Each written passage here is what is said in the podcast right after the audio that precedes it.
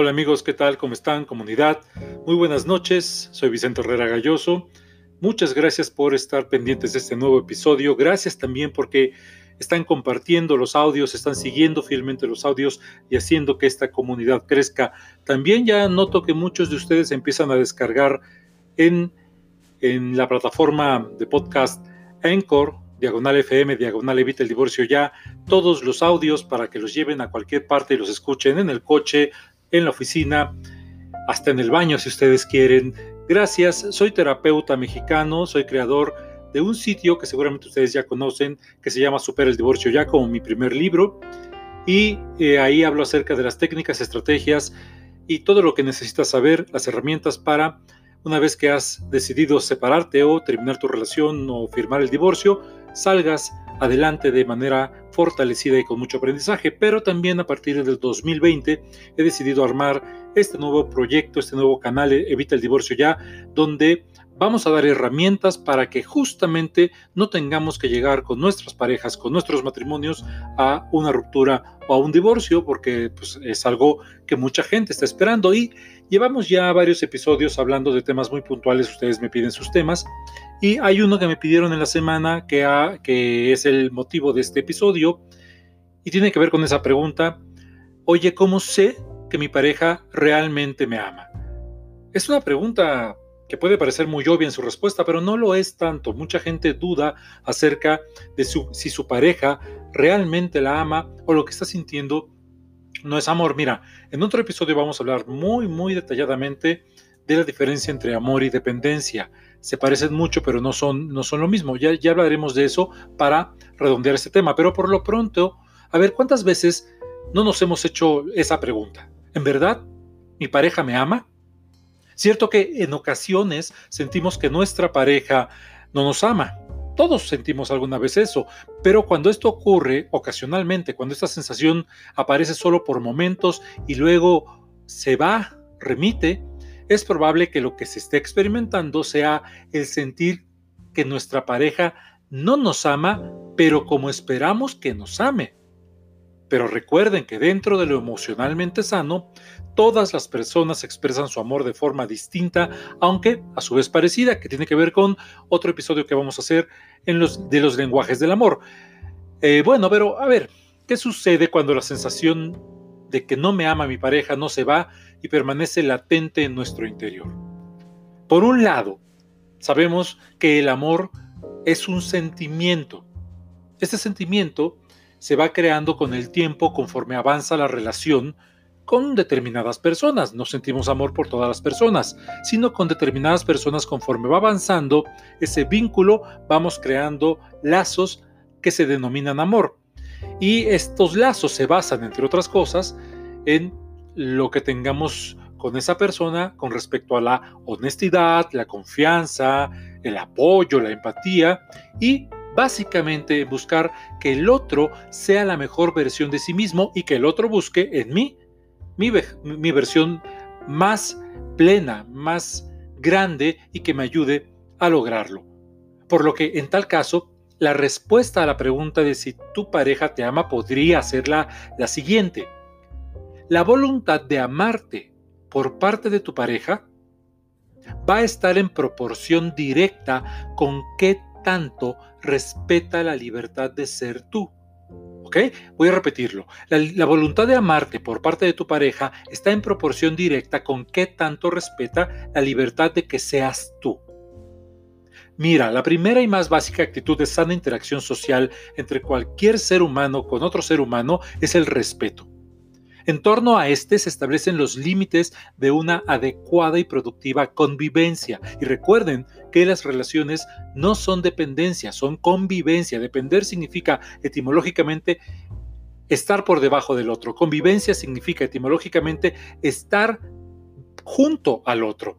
Entonces, eh, sin respeto, las relaciones tienden a echarse a perder rápidamente además, y la agresividad y la violencia ocupan su lugar velozmente. En esencia, el respeto es no imponerse al otro, no imponer nuestras ideas o nuestras condiciones al otro, sino colaborar con esa persona para ayudarla a expresar lo mejor de sí misma. Y en pareja, si un miembro despliega su potencial como individuo ayudado por su compañero, pues es muy probable que ello impacte positivamente en la relación para que ambos crezcan juntos y a la par. ¿Qué da como resultado? Pues da como resultado esto un vínculo sano, estable y feliz. Pero si no es así, si uno o ambos integrantes de la relación cortan o condicionan la posibilidad de que el otro miembro se muestre tal y como es, tarde o temprano, y acuérdate de esto, tarde o temprano, esa persona empezará a notar que se encuentra dentro de una unión desbalanceada, por lo que se va a empezar a sentir frustrada, defraudada y lógicamente, no amada. Mira, lo cierto es que el amor, o sea, el auténtico amor, no aquel de películas rosas, el auténtico amor se basa en permitir, aceptar y alentar al otro a que sea libre. Esto le cuesta mucho trabajo a las personas celotípicas, porque cuando el supuesto amor de alguien se basa en la posesión, como en el caso de estas personas celotípicas, no se trata de amor, sino de una idea pervertida de lo que es el amor. Yo te digo, controlar, imponer, manipular, chantajear o violentar para lograr que la gente se supedite a nuestra voluntad genera relaciones de esclavitud en donde se va a obedecer al otro, pero no se le amará porque con estas actitudes esa persona se ha encargado de mandar el mensaje me perteneces o quiero que me pertenezcas, pero no como persona, sino como un objeto. Y eso en ninguna circunstancia puede llamarse amor. Por supuesto, cuando esto sucede, se presentan claras señales en el seno de la relación amorosa. Algunas de estas señales son que a tu pareja no le importe si daña tu dignidad, por ejemplo. Eh, te trata mal frente a terceros. Esto se conoce como humillación. Cuando alguien es humillado, debe de haber un testigo de eso. Entonces, cuando alguien te trata mal frente a una tercera persona, te está humillando. Otra señal también puede ocurrir que sea alguien que no tome en cuenta tu opinión porque cree que no tienes la libertad de expresar tus ideas y menos si estas ideas se encuentran en oposición a las suyas.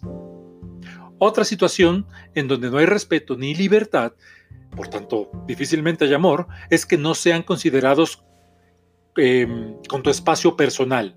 O sea, que la persona no considere tu espacio personal y que por ello te demande que todo tu tiempo sea exclusiva para su propio disfrute, negando así la idea sana de que amor no significa acaparar el tiempo del otro, significa encontrar un espacio exclusivo para la pareja, manteniendo a su vez el espacio individual intacto. En resumidas cuentas, si quieres saber si tu pareja te ama realmente, es necesario que te cuestiones qué porcentaje de libertad y de respeto obtienes en tu relación con ella. Si el porcentaje es alto, pero ojo, ¿eh? Sin caer en la indiferencia, o sea, sin que ese respeto sea una excusa de decir, pues no me importas, tú haz lo que quieras, yo hago lo que quiero y pues no tiene mucho caso tener una pareja de, esa manera. No, sin caer en la indiferencia. Si este porcentaje de respeto y de libertad es alto, es bastante probable que tengas a tu lado a una persona que comprende la maravillosa sentencia de Eric Fromm, que escribe en El arte de amar, y que expone lo que es el amor de pareja de manera clara y contundente. Eric Fromm dice, la paradoja del amor es ser uno mismo, pero sin dejar de ser dos. ¿Qué te ha parecido el audio de, esta semana, de, este episodio? Espero que te haya sido de utilidad. Gracias por preguntarme esto. Recuerden, voy a seguir subiendo episodios. Voy a subir episodios dos veces a la semana, los martes y los jueves, para que estés pendiente. Puedes descargar los episodios, como te dije al principio en, el podcast, Anchor, diagonal, FM, diagonal, evita el divorcio ya. Aquí en la pantalla está apareciendo para que vayas hacia allá. Y también te recuerdo que pues te suscribas a mi otro canal, Super el Divorcio, ya que Puede ser que ya hayas tomado la, decisión de divorciarte o ya estés divorciado. Ahí tengo muchas herramientas que te pueden dar una guía muy precisa. Y acuérdate, soy terapeuta, soy terapeuta individual y de parejas. Estoy en México, pero también doy vía online terapia a muchas personas en otras partes del mundo, personas de habla hispana. Eh, para contactarme, sígueme a través de mis redes sociales en Instagram, Herrera Galloso, o en Vicente Herrera Galloso fanpage en Facebook. Y puedes mandarme un mensaje a hola arroba vicenteherreragalloso.com.mx o al número que aparece en estos momentos de WhatsApp. Eh, por favor te pido, yo sé que probablemente me quieras llamar, pero no voy a contestar eh, llamadas no suelo contestar llamadas, todo lo manejo por WhatsApp. Entonces, mándame un WhatsApp y nos coordinamos para, eh, para una terapia, para una sesión de terapia. Te mando un gran abrazo, espero que sigas eh, viendo estos, estos videos, que eh, sigas pasando la voz, que siga nuestra comunidad creciendo. Si, si crees que a alguien le funcionan, adelante, compártelos, compártelos en tus redes sociales, suscríbete en la campanita, activa las notificaciones y recuerda, algo sumamente importante es que la pareja el matrimonio es algo por lo que vale completamente la pena luchar, pero siempre dentro de los límites razonable y emocionalmente sanos. Te veo la próxima vez. Adiós.